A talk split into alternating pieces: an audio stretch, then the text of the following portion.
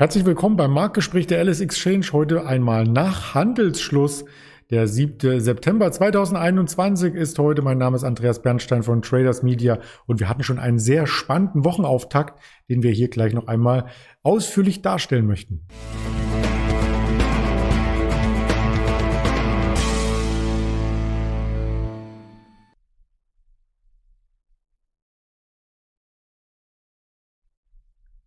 Das Ganze als Rückblick auf den heutigen Handelstag und auf interessante Aktien ausgestaltet.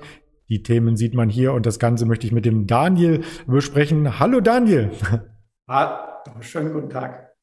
Ja, ich habe die Folie mit den Themen schon im Hintergrund eingeblendet. Wir möchten über einzelne Aktienwerte sprechen, zusammen nach Handelsschluss. Einmal ein ganz außergewöhnliches Format, weil nämlich der Markt erst einmal Orientierung finden musste. Wir hatten gestern keinen Wall Street Handel.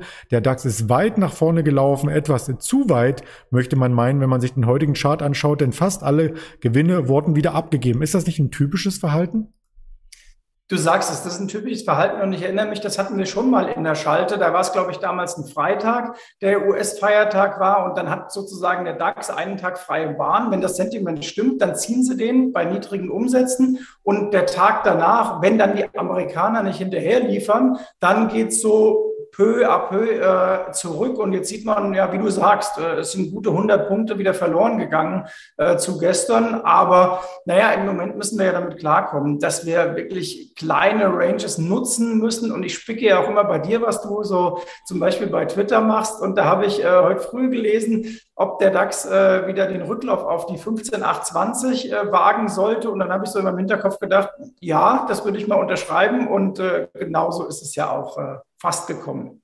Das nächste Mal kommentier es gerne drunter bei Twitter, damit da ein bisschen in der Community auch Bewegung reinkommt, wenn man sich das gerne. mittel gerne, wenn man sich das mittelfristige Bild anschaut, ähm, ja, so bewegen wir uns nicht wirklich und einer deiner Lieblingsfolien ist ja auch immer der VDAX, den ich heute mitgebracht habe, denn der bewegt sich auch nicht wirklich.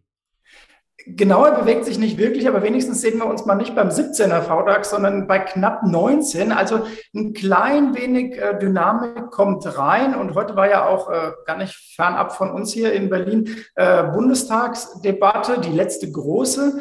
Äh, in der aktuellen Legislaturperiode. Und ähm, naja, wir haben nur noch drei Wochen bis zur Wahl. Äh, die letzte Umfrage CDU war noch mauer als die davor. Und jetzt gucken wir mal, ob der Markt äh, so die Ampel einpreist oder ob in den ja, zehn, zwölf Handelstagen, die uns noch bleiben bis zur Wahl, irgendwann doch noch so ein kleiner rot-rot-grünen Abschlag vorgenommen wird äh, und damit auch dann die Wohler steigt, denn das würde ja bedeuten, ähm, dass Unsicherheit vorher erstmal reingepreist wird in den Markt. Also bin ich sehr gespannt. Mit Rot, Rot, Grün meintest du bestimmt die Tageskerzen, denn die wechseln sich ja auch immer mal wieder ab, manchmal Grün, Grün, Rot. Oder nein, das war natürlich ein Scherz. Du meintest die politische Ausrichtung. Wir wissen in wenigen Wochen Bescheid, wo die weitere Reise hier hingeht und möchten heute auf ein paar Aktien schauen, die mehr Volatilität vornehmlich auf der grünen Seite aufweisen. Und da möchten wir zuerst, weil die Wall Street wieder mit im Rennen ist in dieser Woche, auf Tesla schauen. Tesla kann sich nämlich nach oben so ein Stück weit absetzen, auch gegen den Gesamtmarkt, denn die Nasdaq ist leicht im Minus gerade. Genau, und ich habe die Tesla auch ausgewählt oder wir haben sie ausgewählt, weil sie ja auch äh, subventioniert wird jetzt äh, von unserem lieben ähm, Heimatland. Äh, also da gibt es eine gute Milliarde äh, dazu und äh, in den Pott hinein. Äh, Hintergrund natürlich Grünheide und alles das, was Tesla in Deutschland so vorhat. Und recht spannend aus. Da ist die Volatilität übrigens in den letzten Monaten eher ein Stück fallend. Ähm, also die kommt da etwas raus. Das ist gut für all jene, die zum Beispiel Anlagezertifikate im Depot vorher hatten. Also da kommt ja sinkende Volatilität etwas günstiger und die waren ja eine Zeit lang bei Tesla zum Beispiel äh, komplett ähm, ja, aus, der, äh, aus der Auslage, wenn man so will, weil die Wohler viel zu hoch war. Da kann man aber jetzt was machen und die Tesla behauptet sich ähm, ja unter ein bisschen und aus der Wahrnehmung raus doch ziemlich gut eigentlich, muss man sagen.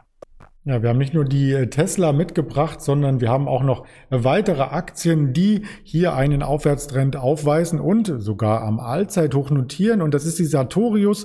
Und die hat natürlich seit Freitag nochmal extra einen Aufschwung erleben dürfen, weil sie in ein anderes DAX-Segment wechselt. Genau, neuer DAX-Titel, äh, brillant gelaufen, die Sartorius. Aber äh, kleine Hausaufgabe für alle Zuschauer bei uns. Wenn wir gleich fertig sind, guckt ihr euch mal die Stämme gegen die Vorzüge an. Denn da tut sich Unglaubliches. Ähm, wir haben einen, äh, einen Preisunterschied von 200 Euro zwischen Stammaktie und Vorzugsaktie. Und da gibt es jetzt mehrere Möglichkeiten. Entweder da hat sich jemand vertan aufgrund des DAX-Aufstiegs und liegt irgendwie auf einer Position schief. Oder es könnte auch äh, in Richtung einer Übernahme gehen, äh, dass sich da irgendwie bei Sartorius was tut. Wir sehen ja gerade einen Übernahmekampf an ganz anderer Stelle, Stichwort Zoo Plus. Da gab es heute auch wieder so eine Treppe nach oben, ähm, weil möglicherweise ein neuer äh, Interessent da auch noch einsteigt. Das wäre mal ein anderes Thema. Aber die Sartorius Stammaktien versus Vorzugsaktien ausgesprochen spannend. Und ähm, da gucke ich mal, was wir in den nächsten Tagen noch so zu erwarten haben. Sind wir gespannt drauf und beobachten natürlich auch Werte, die kurz vor dem Allzeit hochstehen. Auch da haben wir etwas mitgebracht und zwar die Adyen. Ich weiß nicht, ob ich es richtig ausgesprochen habe. Die Adien, genau, äh, aus den äh, Niederlanden, wo die, äh, das sind wir wieder beim Thema Bundestagswahl. Die Grünen haben heute ihre all, größte Parteispende aller Zeiten von einem holländischen, niederländischen Tech-Investor bekommen. Ich glaube 1,1 Millionen. Und die Adien ist ja der alte Wirecard-Konkurrent. Wir zwei erinnern uns, Wirecard war ja letztes Jahr Juni, Juli, August eigentlich fast tägliches Thema. Und die Adien hatte man etwas aus dem Auge verloren toll, was heißt toll? Äh, also für diejenigen, die noch rein wollten, toll korrigiert im Frühjahr diesen Jahres und jetzt äh, strebt die Aktie richtig ähm, äh, beherzt nach oben und ähm, ja, schreibt im Grunde die Erfolgsstory und schreibt sie fort.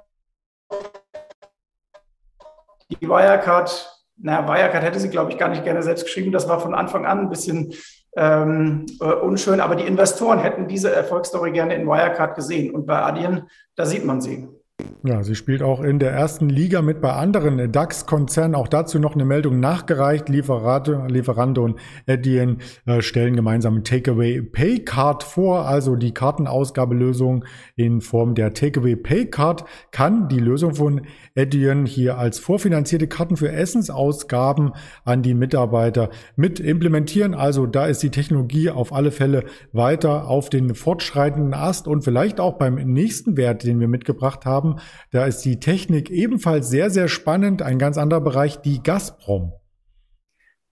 Ganz genau. North Okay, TH äh, üben. Nord Stream 2 ist ja jetzt äh, fertiggestellt. Äh, die letzte, äh, das letzte Verbindungsstück äh, ist sozusagen äh, im Wasser und ist verbunden, also es kann losgehen. Es gibt jetzt große Diskussion, ob das überhaupt jemals profitabel werden kann, weil man sagt, vielleicht braucht man nur eine gewisse Zeit überhaupt dieses äh, Gas über die Nord Stream 2 Pipeline und danach braucht man es gar nicht mehr. Fakt ist auf alle Fälle von der hohen Nachfrage und von dem ähm, ja interessant gewordenen Gasbereich profitiert eben Gazprom und das sieht man im Chart sehr schön. Die klopfen gerade an ihrem äh, Mehrjahreshoch an und es wird jetzt da sehr interessant, vielleicht auch für aktive Trader, äh, entweder an diesem Zwischentop mal äh, was rauszunehmen oder sogar vielleicht mal eine kurzfristige Short-Position zu wagen äh, oder wenn es darüber hinausläuft, eben dann ähm, die nächsten Ziele anzugreifen, dann selbstverständlich mit einer Long-Position. Also das ist charttechnisch jetzt eine sehr, sehr interessante Phase bei der äh, Gazprom. Und letzter Satz,